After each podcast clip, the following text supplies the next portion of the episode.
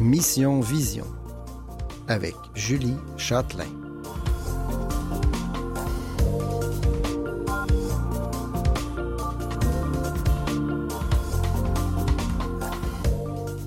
Bonjour, chères auditrices et auditeurs. J'espère que vous allez bien. Et oui, c'est Julie Châtelain qui est encore en remplacement de Pierre Brisebois. Aujourd'hui, dans cette émission Mission Vision, on va aborder différents euh, sujets. On va parler de l'ASAM, qui est un organisme de sport euh, en lien avec l'handicap visuel. Aussi, je vais parler du théâtre euh, du rideau vert. On va parler d'accessibilité au niveau de l'handicap visuel aussi. Et on va parler de la myopie forte. Qu'est-ce que c'est précisément? Et je vais faire un témoignage avec l'émission 6 degrés de mon propre vécu. En fait, j'ai fait un personnage à l'émission 6 degrés. Je vais en parler avec vous tout de suite après.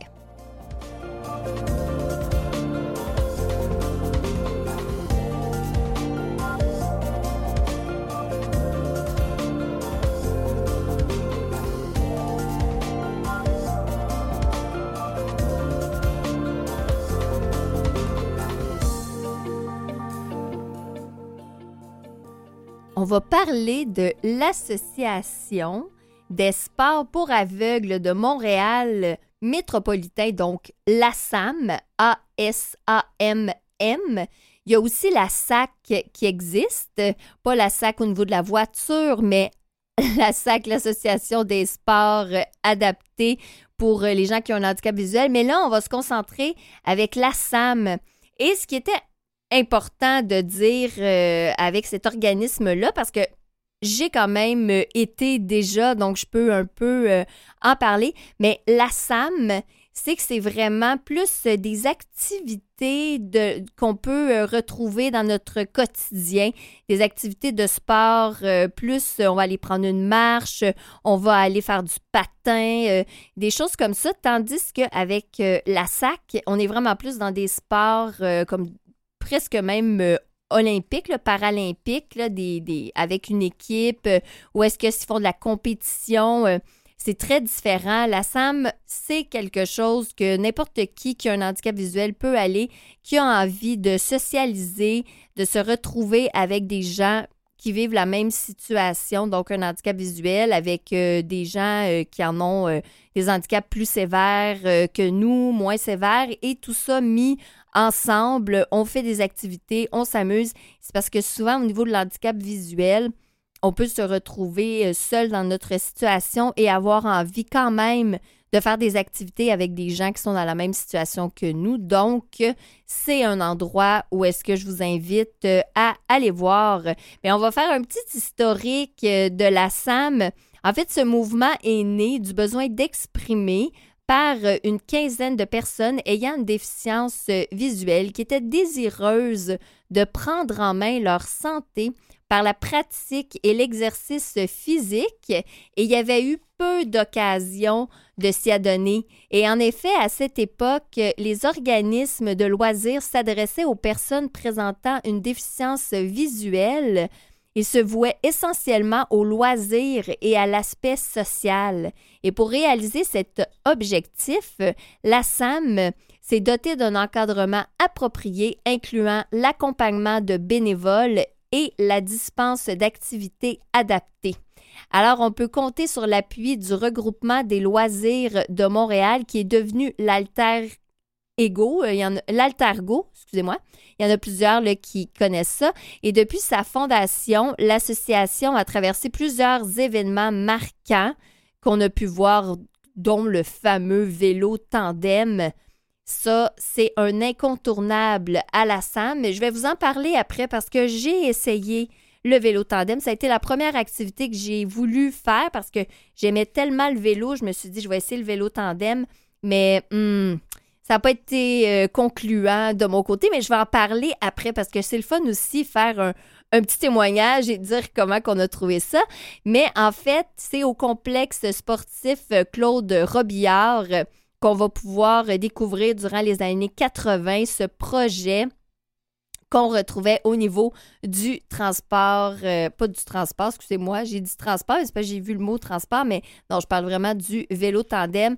Ce qui est intéressant à la SAM aussi, c'est qu'il y a tout le côté accompagnement avec des bénévoles. Donc, toutes les, activités, parce que ça aussi, je vous le dis, si vous connaissez des gens autour de vous qui ont envie de s'impliquer, qui ont un très qui voient bien en fait qui n'ont pas d'handicap visuel ben ils, vont, ils, peuvent vraiment nous aider nous soutenir lors des activités. Parce que euh, imaginez 10 personnes qui se promènent avec la canne blanche ça peut être intéressant d'avoir quelques personnes qui voient pour bien nous diriger surtout si on marche dans les sentiers du Mont-Royal ou en fait toutes les places parce qu'on peut vraiment aller même euh, Saint-Bruno. Il y a vraiment plein d'activités qui vont être euh, organisées. Il s'agit, juste d'aller sur le site euh, de la SAM pour avoir plus d'informations. Et ce que je trouve intéressant à la SAM, c'est aussi, comme on l'a vu pendant la pandémie, ils ont même euh, organisé des activités, exemple, euh, euh, bon, ben vous avez besoin de soutien pour aller faire votre, épicerie. Vous pouvez être accompagné de quelqu'un qui va aller faire votre épicerie avec vous. Ça peut être aussi des fois de dire, ben j'ai besoin qu'on vienne faire l'épicerie pour moi et moi je reste à la maison. Il y a vraiment plein de choses comme ça qui peuvent se faire. Alors c'est ça qui, est important finalement de ne pas dire on est tout seul et il n'y a pas de moyens euh, qu'on peut sortir de chez nous ou qu'on peut euh, vaquer à, à, nos occupations. Il y a plein d'adaptations qui existent. Et la SAM regroupe près de 120 membres et 325 bénévoles accompagnateurs. C'est quand même euh, un gros organisme et au niveau de leur champ d'action.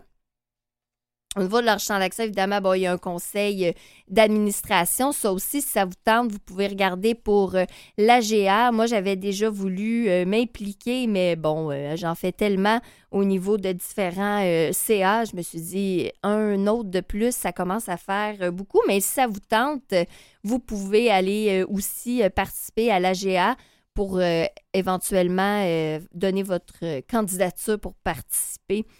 Pour, euh, être membre du CA. Et comment ça fonctionne? C'est qu'on s'inscrit pour être membre à la SAM pour ensuite pouvoir participer aux activités. Les activités, il y en a qui sont gratuites et il y en a qui sont payantes.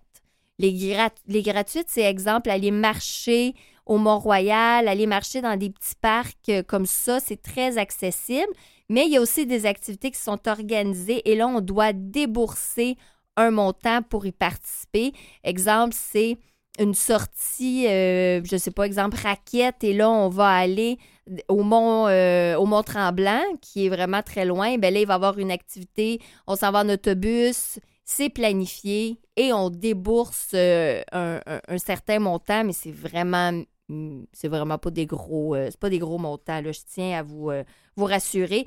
Fait que là il y a les membres qui sont réguliers. Ça c'est eux qui ont un handicap visuel et au niveau euh, des règlements des règlements sur les aides visuelles et du gouvernement du Québec.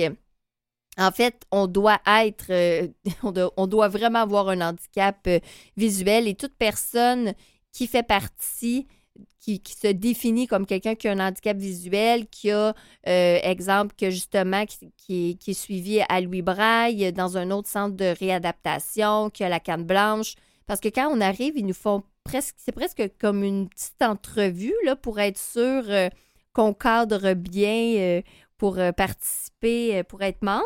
Il y a les membres associés et eux, ils ne sont pas handicapés, mais ils contribuent. Donc, comme je dis souvent au niveau des bénévoles accompagnateurs, se retrouvent dans les membres associés, mais différents, euh, organismes aussi qui vont euh, participer à l'élaboration de différentes, euh.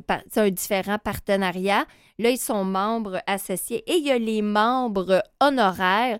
Et les, ben, eux, ça le dit, c'est des membres qui vont être accordés je vais essayer de, m'enligner sur ma feuille, euh, qui vont être accordées à toute personne euh, qui va reconnaître, en fait, qui va contribuer d'une certaine façon.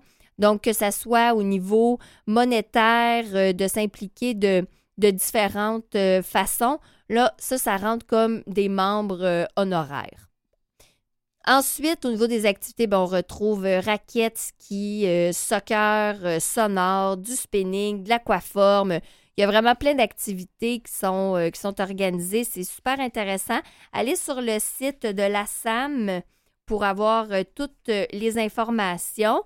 Ensuite, vous allez avoir le catalogue des, des, activités qui sont là parce que dépendamment des saisons, ce pas les mêmes qui sont offertes. Et au retour, je vais vous parler de mon expérience en vélo tandem. C'était fabuleux comme activité. Je vais vous en parler euh, tout de suite après euh, ce petit pont musical.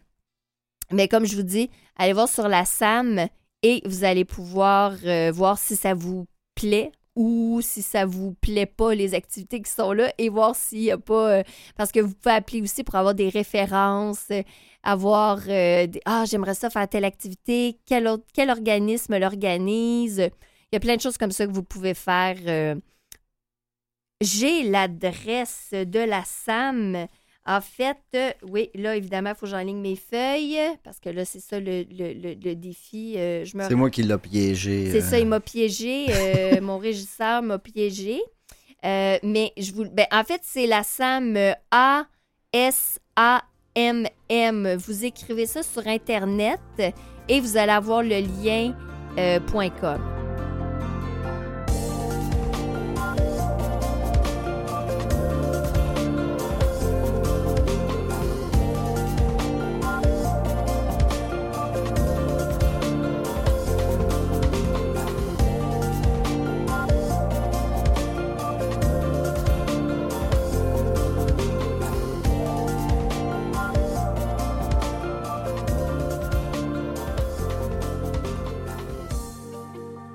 Alors, mon témoignage du vélo tandem, je suis allée, parce que moi, je, suis une amoureuse du vélo, et eh bien, lorsqu'on a une perte euh, d'un, peu importe, moi, c'est, visuel, ben, faire du vélo, ça devenait un peu euh, compliqué.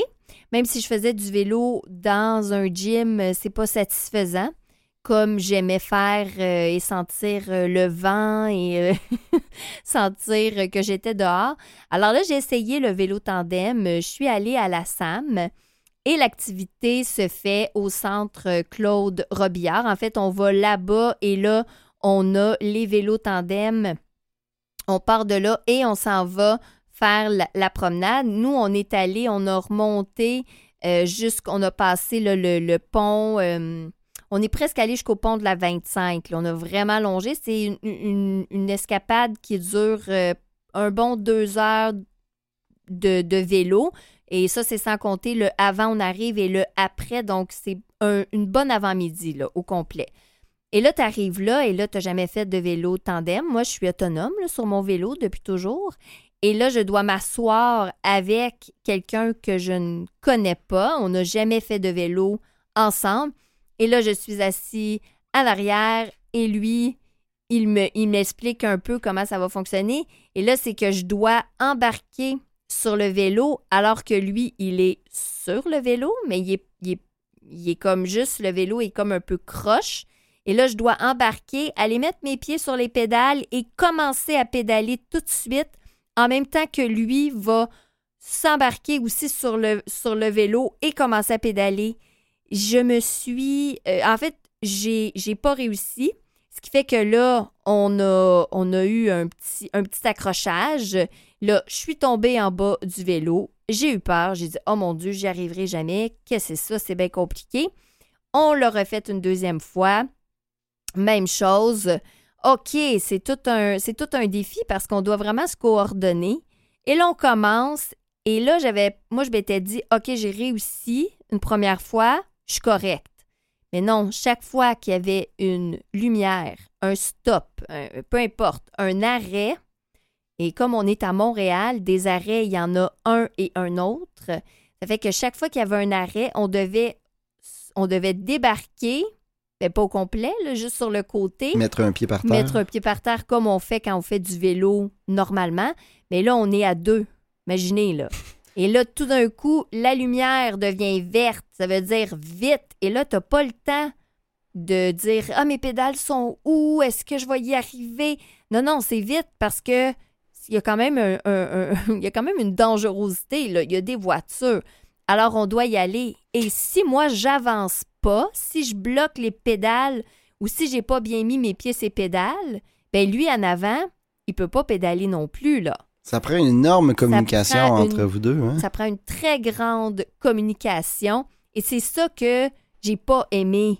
Parce que je me suis rendu compte que c'était pas, c'était pas naturel pour moi là, d'avoir et, et de laisser aller l'autre parce que je dois lui faire confiance parce que c'est mes yeux. Mais là, tout d'un coup, je dois quand même contribuer au niveau de l'équilibre et j'ai trouvé ça vraiment, euh, vraiment difficile. Ce qui fait que pendant une heure de temps, exemple une heure, une heure et demie, après il y a une pause de 15-20 minutes et après on recommence, ben pendant une heure et demie, j'ai pas eu de plaisir Wow. du tout, du tout. J'étais stressée, j'étais en panique, mais dans mon corps, là, je le sentais. J'avais vraiment de l'anxiété, de la grosse, grosse anxiété. Et moi, j'avais commencé, euh, j'avais nommé ça, j'avais dit, ah, je fais beaucoup d'anxiété, ça va m'aider de bouger, de faire du vélo tandem. Et non, ça n'a pas été très, très concluant parce que quand je suis revenue chez nous, c'est comme si j'avais pris euh, 12 euh, cafés. J'étais vraiment en état de, de grande panique. J'ai comme été en hyper-vigilance pendant tout ce temps-là. La deuxième partie, par contre, la différence, c'est que je me suis rendu compte qu'il y avait quel- quelque chose d'agréable du fait qu'il était mes yeux. Alors là, tout d'un coup, je pouvais lever la tête, regarder à droite, regarder à gauche, avoir vraiment un sentiment de Hey, je peux regarder partout Mhm. et continuer de pédaler. Et aussi, eh bien, ça aussi, j'ai aimé ça parce que même si tout d'un coup on monte une petite côte, eh bien, moi, je donne de l'effort quand je pédalais. Et là, il me disait Ah, il dit c'est bon, il dit tu contribues. Et je dis ben, j'ai dit c'est normal. Je dis on pédale à deux. Il dit non, non, mais tu peux pédaler normalement sans donner comme un effort dans le coup de pédale. Fait que j'ai dit Ah, ben, ah, ben, OK. Je m'en étais même pas rendu compte que je faisais ça naturellement, mais ça fait qu'on montait les, les, les, les espaces qui montaient, là, parce qu'on était dans des, des endroits, des fois, où est-ce que ça montait quand même beaucoup. Et je me rendais compte qu'on dépassait tout le monde. Et je me disais, ah, ben, OK, c'est parce que je travaille aussi fort que lui. Puis c'est ça qu'il m'expliquait. Il dit, oui, oui, tu travailles aussi fort. Il dit, des fois, ben, il y en a qui travaillent pas fort. Ça fait qu'on pédale pour eux. Hmm. Il dit, là, au moins, tu fais ça. J'ai dit, bon, ben, tant mieux. Ça, c'était ma contribution. Mais sinon, moi, ce que j'ai vu d'agréable, c'était vraiment parce que je pouvais regarder de tout bord, tout côté. Et là, je voyais des choses. Exemple, qu'on était dans un parc, il y avait des arbres, il y avait des. Il y avait vraiment tout d'un coup le- la sensation de dire Ah, wow, tu sais, là, c'est ça que j'aimais du vélo, c'est pouvoir sentir que je voyais autour de moi, que maintenant je peux plus faire parce que je deviens un danger public. Ben, en fait, je le ferais même plus. je, je, je prendrais même plus la chance de faire du vélo. Là. Mais, mais au début, c'était ça, je me disais, je suis un danger public, donc j'arrête d'en faire. Et là, tout d'un coup, je pouvais vraiment en profiter de cette sensation-là. J'en ai fait une seule fois du vélo tandem. Je n'ai pas recommencé. Ça n'a pas été assez concluant de mon côté. Je préfère encore, imaginez, je préfère encore faire du vélo dans mon, dans mon gym, Stationnaire. dans mon vélo, avec mon vélo stationnaire. Je préfère encore faire ça parce que au moins, j'ai pas le stress qui est associé. Parce que quand je fais du sport, donc du vélo, peu importe le sport, que je fais maintenant euh, beaucoup en, en salle de sport, là, de gym, là, mais pour moi, c'est vraiment d'aller, c'est comme un anxiolytique naturel. Alors là, l'objectif étant de je veux me calmer. Le vélo tandem, pour moi, c'est pas, euh, ça n'a pas été euh, bénéfique, mais il y en a plein qui étaient là. Et eux autres, ça doit faire des, des années, des années là, qui sont là et qui continuent euh, et qui aiment ça, et que ça leur fait du bien. Je me suis bon, ben, tant mieux s'il y en a que ça fait, que ça fait du bien, mais moi, non, ça n'a pas été mon cas. Mais par contre, il y avait aussi la marche euh, au Mont-Royal. Ah, ça, j'ai plus euh, apprécié le fait d'aller marcher, c'est calme. Je connais déjà le Mont-Royal. euh, On, arrive au métro Mont-Royal, donc c'est pas, c'est pas, un métro non plus que, que je connais pas, donc j'ai des points de repère. Donc, c'est important de trouver une activité qui va nous plaire, qui va nous correspondre, qui va aller avec ce qui fait du sens euh, pour nous. C'est pour ça que moi, ce que je trouve intéressant aussi, c'est d'essayer différents types d'activités. Moi, comme dans mon réseau, j'ai des gens, il n'y a personne qui a, un handicap visuel. C'est tout le monde dans mon entourage est voyant. Alors, c'est pour ça aussi que je peux essayer plein de types d'activités avec eux. Parce que là, moi, je suis très, je suis très remplie, nourrie de ces moments-là avec eux, mais je sais qu'il y en a qui n'ont ont pas nécessairement un grand, grand, grand réseau avec plein de, plein de personnes autour qui peuvent faire toutes sortes d'activités, ce qui fait que la SAM devient une belle place euh, pour aller, euh, pour aller socialiser, rencontrer plein de gens et faire, euh, faire des activités parce que ça, ça contribue aussi au bien-être émotionnel, au bien-être d'être bien finalement dans son corps aussi. c'est aussi important pour la santé. Hein? Et ça contribue aussi à aider au niveau de notre vision lorsqu'on a un handicap visuel. Alors tout ça fait que c'est juste du positif d'aller voir quel type d'activité qu'on pourrait faire euh, à la SAM.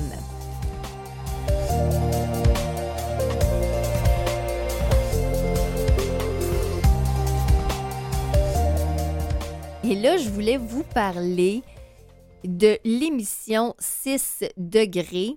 En fait, pourquoi je voulais vous en parler, c'est que cette émission-là, elle est en lien avec l'handicap visuel, mais c'est aussi parce que j'ai joué dans 6 degrés, dont vous n'avez pas vu encore, parce que j'ai fait les tournages au mois de janvier et c'est dans la prochaine saison, la troisième saison, qui est l'ultime saison. Il n'y en aura pas d'autres après. Mais comment ça, j'ai joué dans 6 degrés? Et ça, c'est quand même une belle histoire. Euh, je remonte dans le temps. Au mois de mars 2022, euh, j'ai fait l'émission Deuxième Chance. Et dans, dans cette émission-là, on me voyait qui parlait de l'handicap visuel. Je recherchais une femme qui m'avait accompagnée à l'hôpital lorsque je me faisais enlever mon œil. Et en fait, les l'émission tournait autour, euh, autour de un peu mon vécu, qu'est-ce que, qu'est-ce que j'avais traversé, mais aussi avec toute la portion très positive de j'ai retrouvé cette belle femme extraordinaire. Et là, Simon Boulris, qui est l'auteur euh, de l'émission 6 degrés, écoute l'émission, met un post sur son Instagram en prenant une photo de moi à la télévision et il dit Oh, cette femme m'inspire énormément, elle m'émeut. Et là, moi, il y a du monde qui m'ont dit Hey, Julie, Julie, Simon Boulris, euh, il a écrit un post, mais c'est toi qu'on voit. J'ai dit OK. Bon, euh, moi, hein, j'ai dit ben, Je vais rentrer en contact avec. Il dit que je l'inspire, que je l'émeut. Je vais rentrer en contact avec. Moi, j'aimerais ça, aller m'asseoir avec lui et jaser. Et là, on se met à s'envoyer des audios avec lui aussi de son bord de dire Ah oui, oui, oui, je veux qu'on aille prendre un café, qu'on se rencontre. Bon, ben parfait. Alors finalement, ça s'est fait. On est allé prendre un café. Et lorsqu'on était assis, là, il s'est même posé plein de questions par rapport à l'handicap, en fait, à mon histoire, mais aussi, je voyais que ça le nourrissait dans son histoire de 6 degrés parce que là, il me disait Ah, mais est-ce que ça fait du sens si mon personnage va vivre tel tel euh, émotion? Euh, est-ce que ça fait du sens si un médecin lui dit telle chose? Moi, je répondais, moi, je jasais avec lui. Et là, tout d'un coup, il me dit, ben, moi, j'aimerais ça savoir, est-ce que ça pourrait aider le personnage si il avait, en fait, je pense que ça serait bon qu'il y ait une, psychologue, donc quelqu'un qui va l'aider au niveau de ses émotions, mais est-ce que tu penses que ça peut faire du sens si la psychologue a elle-même un handicap visuel? Moi, je lui dis, tout bonnement, ben oui, ça fait vraiment du sens.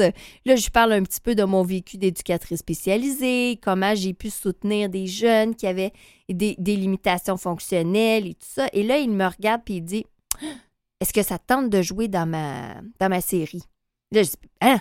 Ben là, ah oui? Il dit oui, oui, oui. Il dit Je pense que tu es vraiment le personnage, la psychologue qui a un handicap visuel, qui soutient le personnage de Léon qui a un handicap visuel et qui a peur de perdre euh, la vision. Et tu t'aimerais tout ça? Et là, je me dis, ben oui, j'aimerais ça. Et là, après ça, je retourne chez moi. Et là, je me dis, bon, c'était beau, c'était magnifique, mais après ça, est-ce que ça va se faire pour vrai? Eh bien, Simon Boulris c'est un homme euh, de parole. Il a écrit un personnage euh, inspiré de moi, mais en fait, pas juste inspiré, là. Je veux dire, c'est moi Parce que dans le fond, c'est mon histoire. C'est une psychologue qui s'est fait enlever un œil, qui est en train de devenir aveugle. Et il voulait qu'on me voie avec un œil en moins, là, quand j'ai mon, mon conformateur, là, que ça s'appelle, et qu'on voit vraiment qu'il me manque un œil, là, que c'est rose.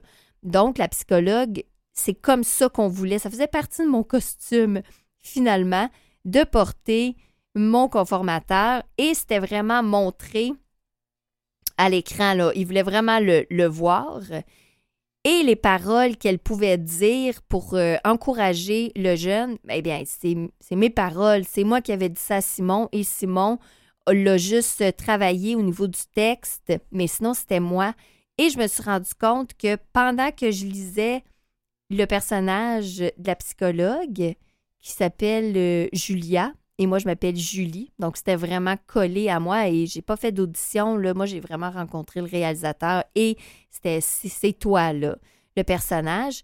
Eh bien, ce qui était spécial, c'était de voir que le personnage de Léon, qui a peur de devenir aveugle, eh bien là, tout d'un coup, moi, je le soutiens en lui disant un peu comme, tu ça va bien aller.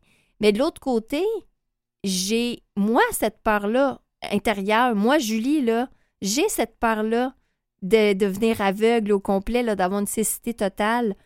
Alors là, je me retrouvais que je j'avais en fait mes deux, mes deux archétypes. Moi, j'ai un archétype qui a peur de perdre la vision, qui prend pas le dessus sur le reste, mais qui est là, une fois de temps en temps, qui me fait un petit coucou. Hum! Et là, je dis, oh, c'est vrai, c'est vrai, c'est vrai, je deviens aveugle, moi. Mais j'ai la portion très courageuse en moi, battante, qui avance dans la vie, qui est heureuse, qui est positive. Eh bien là, la psychologue, c'était son discours qu'elle transmettait au personnage de Léon. Donc, j'avais, j'étais les deux personnages en même temps. Je dois vous dire que c'était assez spécial comme expérience, mais moi, je suis tellement contente parce qu'on n'a jamais vu ça à la télévision. Ça va être une première. Et c'est quand même beau parce que pour une première expérience à la télé comme comédienne, c'est mon propre rôle que je joue. Donc j'ai vraiment été très touchée. Ça a été une belle, une belle rencontre avec toute l'équipe. Le tournage, ça a été fabuleux. Jamais m'ont fait sentir que j'avais un handicap, que j'étais différente, que j'étais moins qu'eux. Je rentrais vraiment dans, dans la gang. Alors, 6 degrés, pour l'instant, je ne peux pas vous dire ça va jouer quand parce que j'ai, on le sait pas encore, mais ça va être soit pendant l'été ou euh, à, la, à l'automne. Tout dépendamment si c'est tout.tv, extra ou. Euh. Donc voilà, alors c'était mon petit témoignage 6 degrés. Vous écoutez Mission Vision avec Julie Châtelain.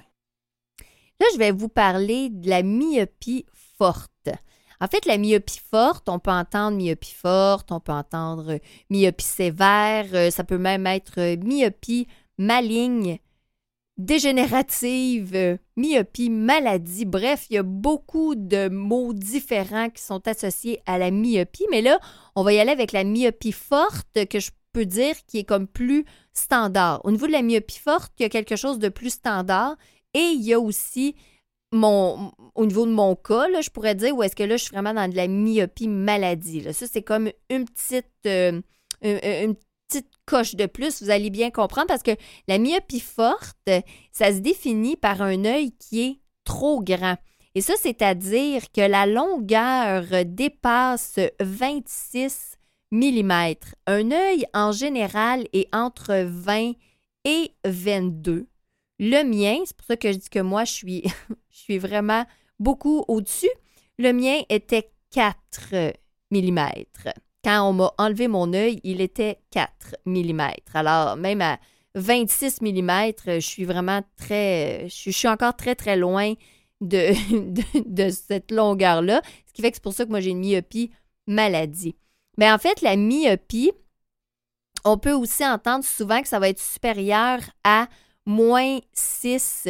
On va souvent entendre ça, euh, que c'est supérieur ou égal à moins 6. Quelqu'un qui dit j'ai moins 6 de myopie, ah, OK. Ça, habituellement, c'est une myopie qui est sévère. Et on va quand même dire qu'il y a 0,5 à 5% de la population générale qui ont de la myopie sévère. C'est quand même pas euh, énorme. Et la prévalence varie selon l'origine géographique qui va faire une différence aussi.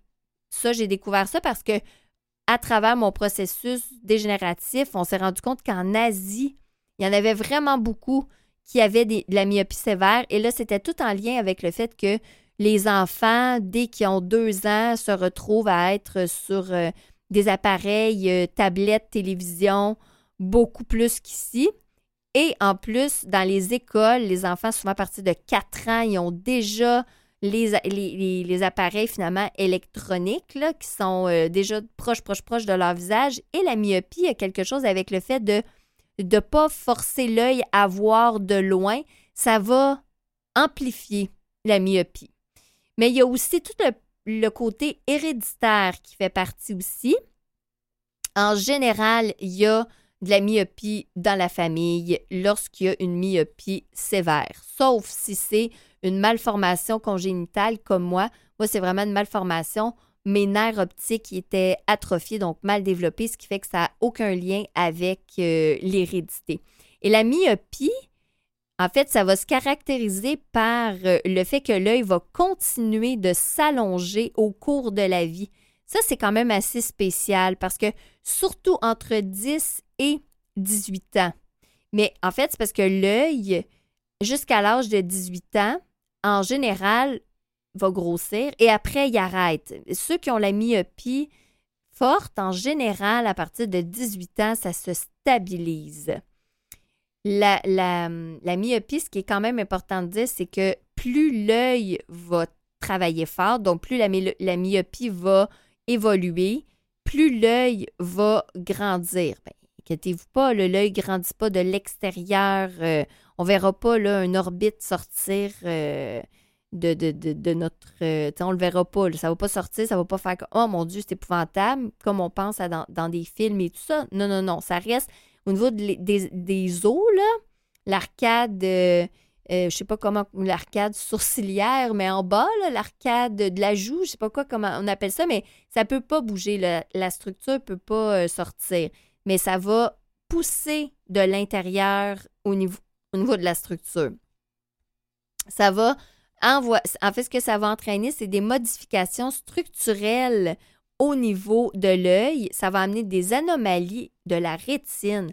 Parce qu'un œil, c'est standard. Ben, ben, en fait, un œil, oui, en fait. L'intérieur de l'œil, plutôt, je devrais dire, c'est standard. Ce qui fait que la rétine, c'est la même longueur, euh, peu importe, euh, l'œil est plus gros, c'est la même, même chose. Alors, ça peut amener des anomalies au niveau de la rétine, le vitré, la choroïde, ça c'est la couche euh, vasculaire qui délivre l'oxygène au niveau des photorécepteurs et la sclère qui est la paroi de l'œil, donc le blanc de l'œil.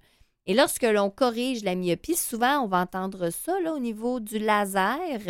Bien, certaines personnes peuvent avoir euh, cette, euh, cette opération-là. Hein. Moi, je ne suis pas éligible parce qu'au niveau du laser, on doit être en mesure de se rendre jusqu'à la myopie pour après ça diminuer. Exemple, j'ai une myopie de moins 6. Bien, le laser doit se rendre la machine à moins 6 pour après ça descendre jusqu'à, exemple, moins 2.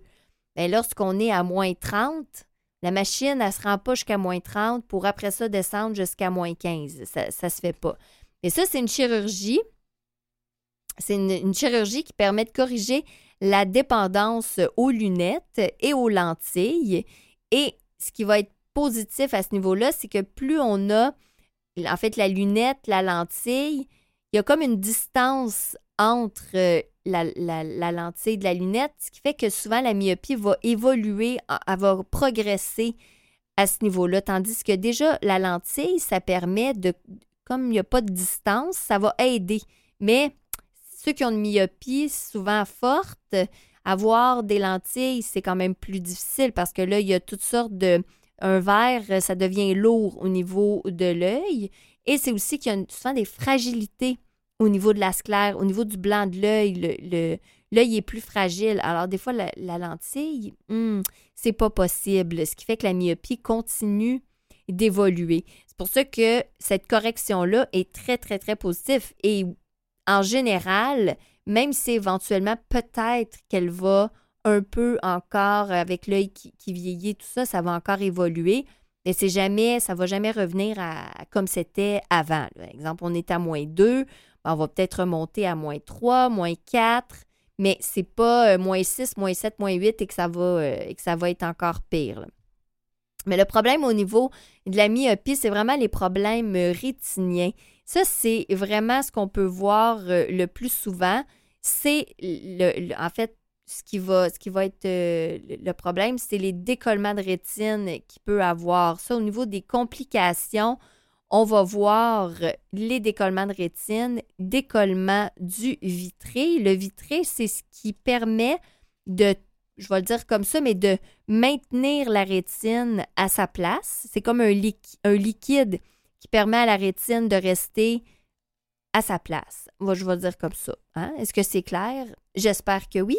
Mais ce qu'on peut imaginer, c'est que lorsqu'il y a un décollement de vitré, parce qu'il peut avoir un décollement de vitré sans avoir de décollement de rétine, mais lorsqu'on a une myopie qui est forte, des fois, lorsqu'il y a un décollement de vitré, ça veut dire, dans le fond, c'est vraiment ça, c'est comme si le liquide, il va décoller, mais des fois, ça va entraîner le décollement, le décollement de rétine aussi par le fait même. Moi, c'est ça qui est arrivé. C'est que là, tout d'un coup, tout a été entraîné et ça a pris euh, une semaine, décollement de vitré, décollement de rétine.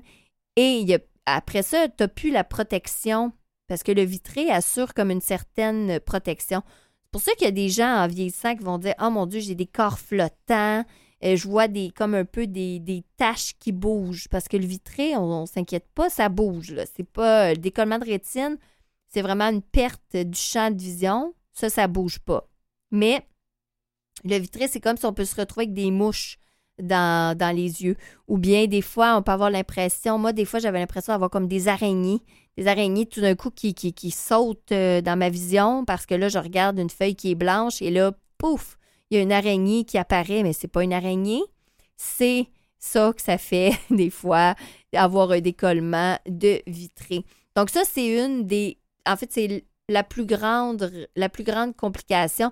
Mais il y a aussi une, néo, euh, en fait, au niveau des néo-vaisseaux choroïdiens, hein, c'est un défi visuel de, visuel de bien le dire, mais ça, ça va faire que il va avoir la rétine centrale au niveau de ces petits vaisseaux qui vont être anormaux et ça peut provoquer au niveau de la choroïde une, une fragilité et là, on peut voir la dégénérescence maculaire. Même chose, qui est au niveau du centre de la rétine. Ça, ça peut faire qu'il va avoir plus de, séquelles visuelles à long terme. La dégénérescence maculaire, ça aussi, c'est quelque chose que j'ai commencé à avoir euh, prématurément. J'avais même pas 30 ans. Ça a commencé par la dégénérescence maculaire. Et là, c'est là qu'on s'est rendu compte que j'avais pas du tout de prédisposition dans, héréditaire dans, ma famille. C'était vraiment relié parce que mon œil était tellement immense que ma rétine était toute étirée.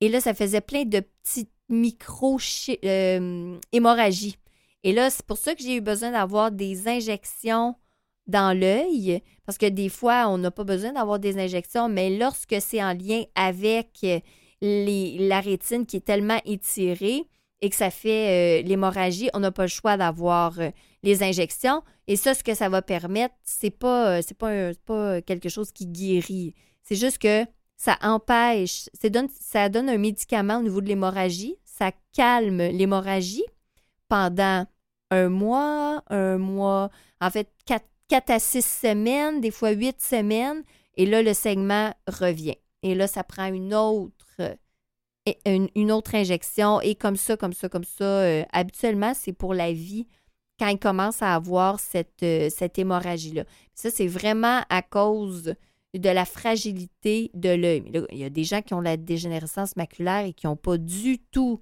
dans, de, myopie euh, sévère.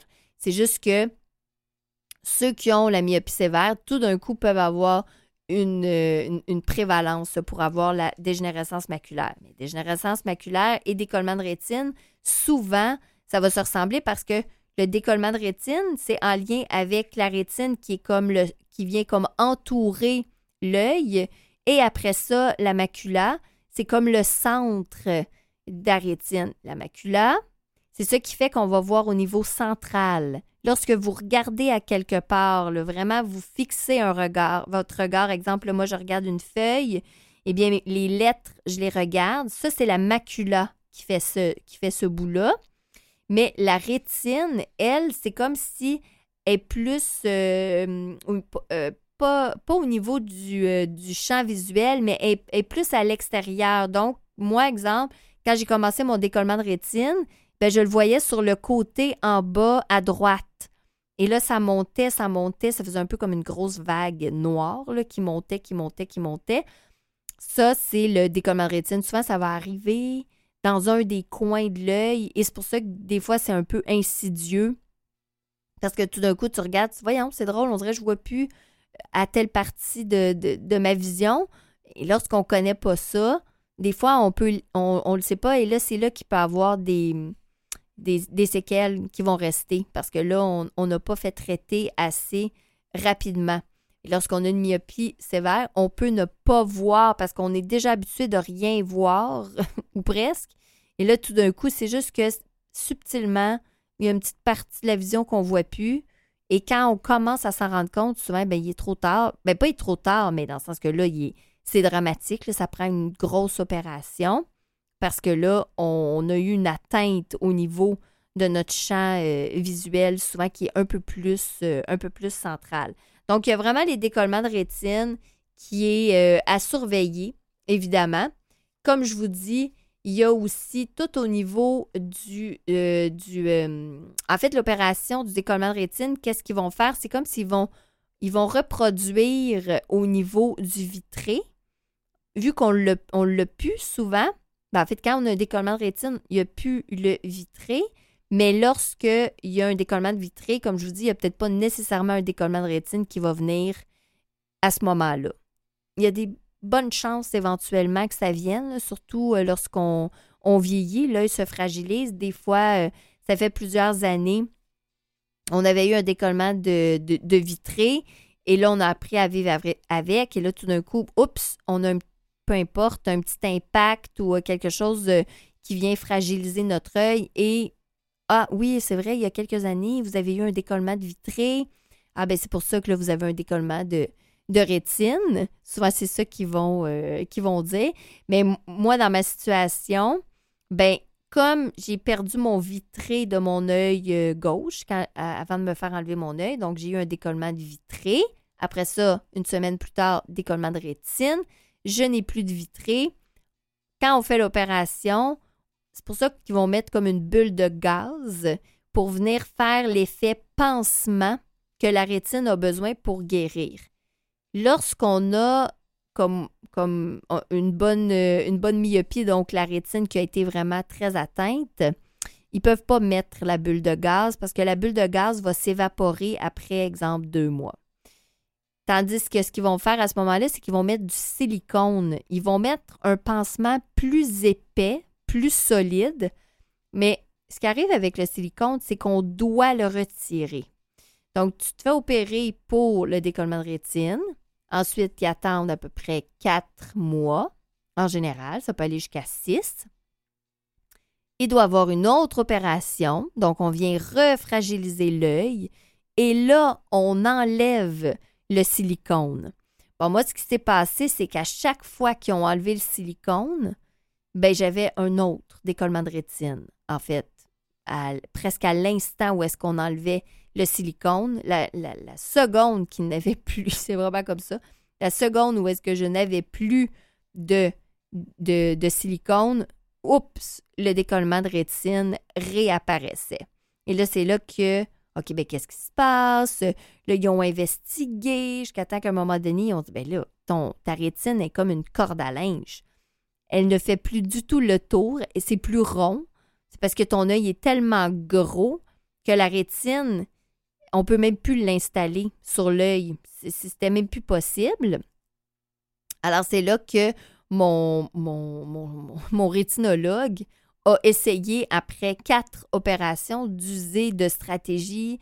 Qu'est-ce que je peux faire? Comment qu'on peut venir coller la rétine? Et c'est là que ce qui a été fait, c'est de couper ma rétine en deux. Il y a une partie qui a été coupée. Là, ils sont venus tapisser la rétine autour de l'œil. Et là, ils se sont rendus compte qu'il y avait une partie qui manquait parce qu'il n'y a plus de rétine possible. Comme je vous dis, c'est une corde à linge. Alors là, il y a une partie qui est.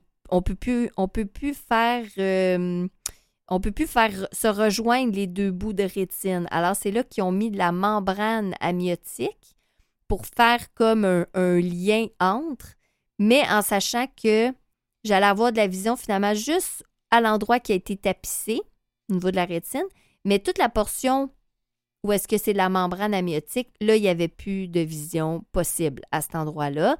Et là, on était vraiment dans juste euh, dire, euh, OK, ben à quel endroit on peut couper sa vision et que ça ne va pas être trop dommageable? C'est là que finalement, ils ont choisi de me faire perdre le dessus, dans le fond, au-dessus, parce qu'ils se sont dit, c'est tu vas, as moins de chance, exemple, d'avoir quelque chose qui tombe euh, sur toi versus quand tu veux marcher avec, euh, avec ta canne blanche, même avec une canne blanche, mais quand même, au moins, tu peux avoir une petite parcelle de, vision. Tandis qu'en enlevant toute la, la, partie en dessous, et ben là, ça faisait que je voyais plus du tout. Alors là, ils ont dit OK, on enlève au-dessus j'ai une question par rapport à ça. Est-ce que ça a été une discussion ou ça, s'est passé euh, pendant l'opération? Non, en fait, ça n'a pas été une discussion. Ça a été, ça va être ça qu'on va faire. Ils ont pris une décision durant. Oui, oui, oui, vraiment. Bien, en fait, chacune de mes opérations, c'était jamais ce qui était prévu à être fait. Hmm.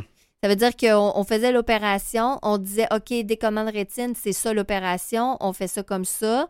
Et après, ben là, ils se rendaient compte que oups, euh, ici, il y a euh, un trou dans son nerf optique. Bon, ben là, ça nous prend une colle spéciale parce que là, si le nerf optique ah lâche, on n'est pas plus avancé. Le décollement de rétine, on peut même pas l'opérer, ça sert absolument à rien. Mm-hmm. Donc, c'était des opérations qui duraient trois, quatre heures. C'était des très longues, euh, des très longues opérations, ce qui fait que j'apprenais tout sur le moment ou après qu'on m'expliquait ce qui s'était euh, ce qui s'était passé. Parce que tu étais sous anesthésie locale ou au générale? Au début, c'était local. Moi, j'avais demandé général parce que je voulais pas euh, être consciente. Mm-hmm. Mais mon, mon, rétinologue était... Euh, c'est un, rétinologue extraordinaire, là, vraiment. Là, mais à ce niveau-là, c'était Julie, t'as pas le choix. tu dois être forte, passer au travers. Donc, il faut que tu sois courageuse. Euh, fait que peut-être que tu n'aimes pas ça, les anesthésies locales, mais tu n'as pas le choix. Donc, c'était là que physiquement, pendant tout ce temps-là, j'entends des choses, mais je ne sais pas ce qui se passe. Je sais qu'il y a des moments où est-ce que c'est dramatique, mais je ne sais pas pourquoi c'est dramatique. Donc, j'apprenais tout ça euh, au, même, euh, au même moment. Je pensais pas faire euh, autant de temps parler décollement de rétine, myopie euh, forte. Mais oui, je suis comme ça. Moi, quand je me laisse aller, je me laisse aller. Mais là, on va parler tout de suite après du euh, théâtre, du rideau vert, rendre le théâtre accessible à tout le monde, dont ceux qui ont un handicap visuel.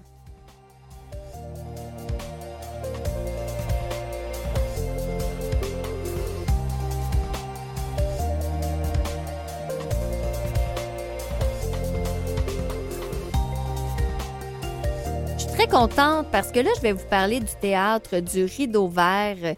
Moi, j'aime énormément le théâtre. Bon, avec quand je vous ai parlé de 6 degrés, tout ça, ça a été un grand plaisir pour moi de jouer à, être comédienne. J'aime vraiment le théâtre. Et j'ai euh, fait une entrevue dans mon émission, dans mon univers. Hein, c'est pas que je veux la, la, plugger, mais c'est quand même ça parce que j'ai découvert à ce moment-là qu'il y avait un, programme qui est vraiment au théâtre du rideau vert qui est au niveau de l'accessibilité universelle.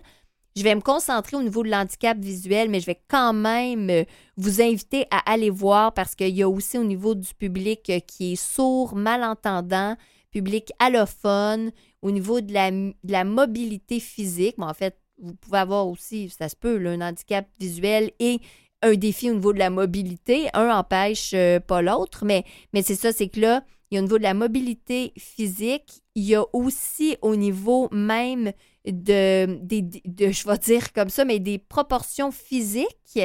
Donc, au niveau des gens qui sont avec un gain de poids un peu plus euh, important, ils ont même mis ça de l'avant au niveau d'une diversité corporelle. Je trouve ça assez fantastique parce qu'ils sont allés toucher à, euh, tu sais, c'est ça, là, hein, ils ont essayé d'aller toucher un petit peu tout le monde euh, pour dire on peut-tu rendre le théâtre accessible, universel à tout le monde? Et moi, ça me parle énormément. Et ce que je trouvais intéressant de dire, parce que j'ai euh, été voir une pièce de théâtre qui était adaptée au niveau visuel. Ben, en fait, je, suis allée en voir une au théâtre du Rideau Vert, mais je suis allée en voir à d'autres euh, endroits aussi, même au niveau de la danse. Et moi, ce que je trouve difficile au niveau de lorsqu'il y a une adaptation visuelle, c'est que là, on se retrouve avec des, des écouteurs, on entend euh, la personne qui va nous faire de la vidéo description comme à la, comme à la télévision. Moi, je ne suis pas euh, adepte de, cette technique-là parce que euh, je trouve que c'est difficile. Exemple, quand je m'étais fait opérer, là, j'écoute District, je veux écouter District 31, je connais ça, mais là, c'est la personne qui parle, donc c'est le dialogue entre, exemple, deux enquêteurs, mais en même temps, c'est il prend le, combiné de téléphone, il pousse sa chaise, il est fâché. Et là, en plus, j'entends qu'il est fâché, qui a poussé la chaise, donc ça, peut devenir euh, difficile à suivre. Mais ça m'a pris quand même une couple de semaines à m'habituer. Ce qui fait qu'au niveau du théâtre, c'est un peu la même chose. Moi, comme je dis, je trouve ça un petit peu difficile à suivre et souvent au niveau du son, je trouve que c'est trop fort pour moi. Moi, j'ai besoin d'avoir quelque chose de plus, euh, plus calme au niveau sonore. Et des fois, là, ça se met à parler super fort et oh, ça, j'aime pas ça. Mais c'est pour ça que je me suis dit que j'allais vous en parler parce que vous pouvez aller voir sur le théâtre du Rideau Vert et voir les différents programmes, les différentes pièces de théâtre qui s'y trouvent. Et là, vous pouvez. Le théâtre du Rideau Vert va offrir quand même plusieurs euh, pièces par année. Là, je pense qu'ils sont rendus au moins à quatre depuis, euh, euh, l'automne. C'est aussi offert, je ne sais pas si vous connaissez les avantages liés à la carte accompagnement loisir, le CAL. Et là, ça, ben, c'est qu'on peut avoir quelqu'un qui nous accompagne. Ça va coûter rien à cette personne-là. Nous, on paye notre billet. Et des fois, il y en a qui font facture coupée en deux. Moi, je, faisais ça comme ça avec mes amis. Je dis, OK, le billet coûte 35. On y va ensemble. On sépare euh, en deux. Eux, ça leur fait un billet moitié prix. Moi aussi par le fait même. Mais aussi, ça peut être que la personne paye rien du tout parce qu'elle nous accompagne et ça nous fait plaisir de lui offrir ça. Ça, c'est au niveau accompagnement loisir. Vous pouvez aller voir ça. Mais ce qui est vraiment euh, important de dire au niveau du théâtre du rideau vert, bien, en fait, c'est que c'est de la théâtro-description. Donc, le théâtre du rideau vert va proposer une série. Euh, en fait, c'est le de, chaque pièce, c'est le mercredi de la troisième semaine de représentation. Là, en ce moment, il y a le 29 mars qui arrive et le 24 mai. Et la théâtro-description consiste à décrire oralement et en direct les éléments visuels et sensoriels d'un spectacle pour en faciliter la compréhension. Et grâce à l'expertise de la compagnie Connect T, le public aveugle ou malvoyant peut ainsi apprécier le spectacle. Et ce, que c'est, ce qui est agréable, bon, c'est sûr, on doit télécharger en avance l'application gratuite. Bon, là, vous pouvez aller voir sur le site euh, Internet pour savoir c'est quoi, mais il y en a pour Apple et Android. On doit apporter des écouteurs. Et ensuite, des téléphones intelligents peuvent aussi être empruntés sur place si on n'a pas nous-mêmes pu télécharger l'application et on appelle à la billetterie pour en faire la demande. Et il y a aussi la visite tactile. Ça, c'est réservé aux personnes aveugles ou malvoyantes et leurs accompagnateurs. La visite tactile du théâtre permet de découvrir l'espace scénique. Donc, on va dans les coulisses. Ils nous font toucher les objets, le décor les costumes même, ça permet de nous faire une idée lorsqu'en plus on a la, la, vidéo, pas la vidéo, la théâtro-description, eh bien là, on le sait dans quel décor ils sont. On le sait que s'ils parlent d'un divan, on a touché le divan, on a une idée à quoi ça ressemble.